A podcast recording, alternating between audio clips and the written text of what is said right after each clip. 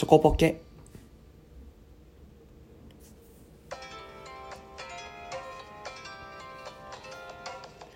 はい、どうもゆきです。この番組は女子、女子力が高いのは前までですね。はい。えーポケットに入りそうな日頃のちょっとしたことをぐだぐだと喋っていく、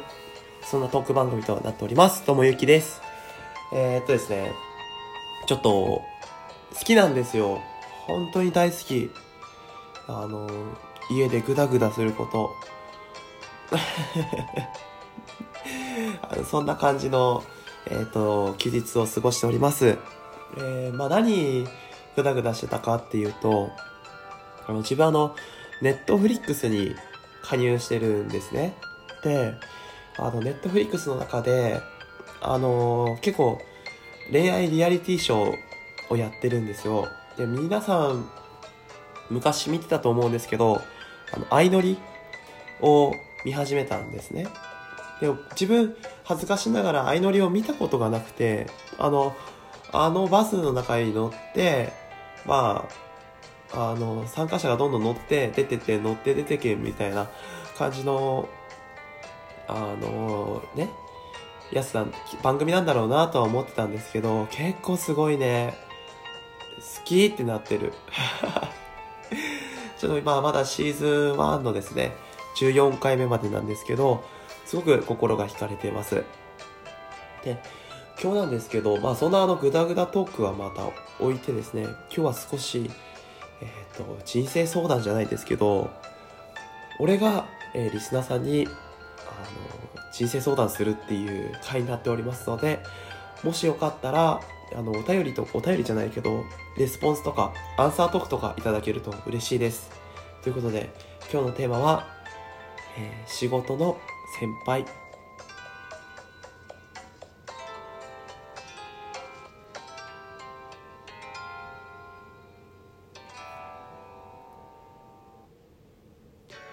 はい、ということで、ゆうきです。あの、仕事の先輩ってすごい悩んでることがあるんですよ。あの、仕事の先輩がですね、あの、とにかく、うざい。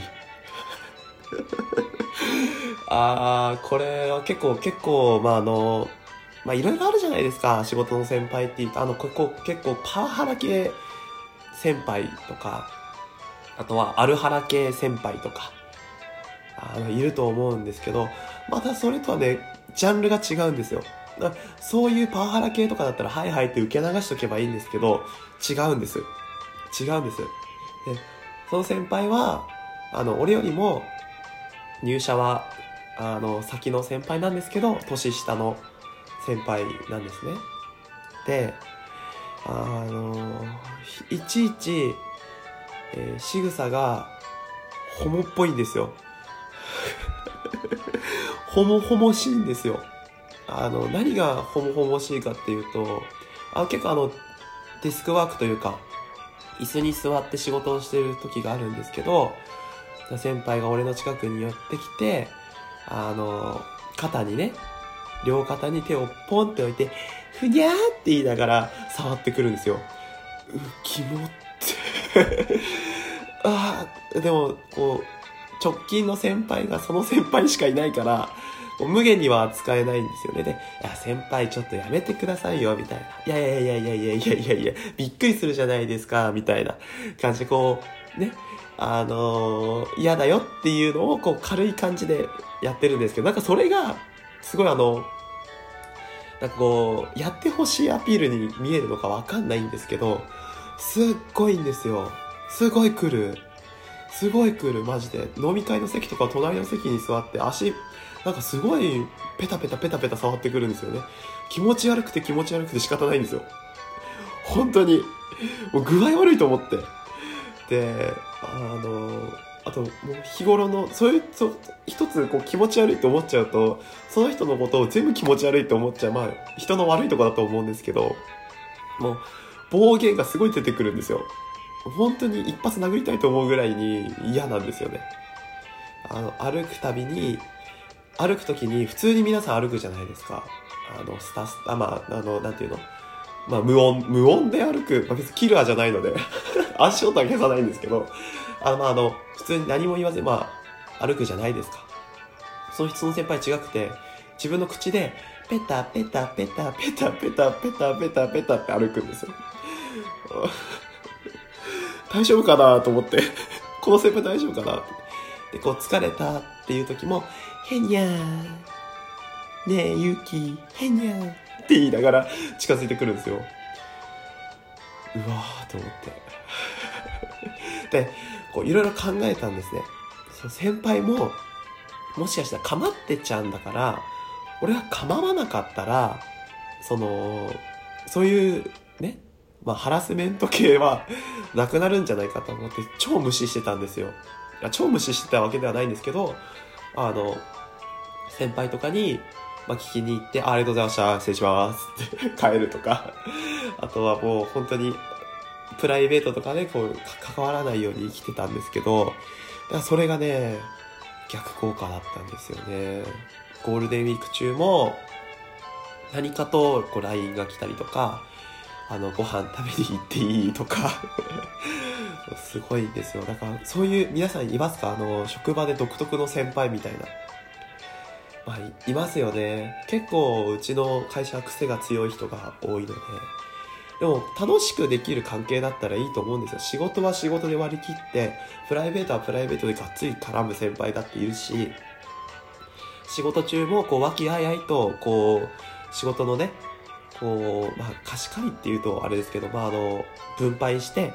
一緒にやってこうや、みたいな。とか、あの、この前先輩手伝ってもらったんで俺やりますよ、とか。っていう風な感じ、こう、まあ、いい関係でやりながら、こう、仕事しながら雑談とかして、まあ、あの、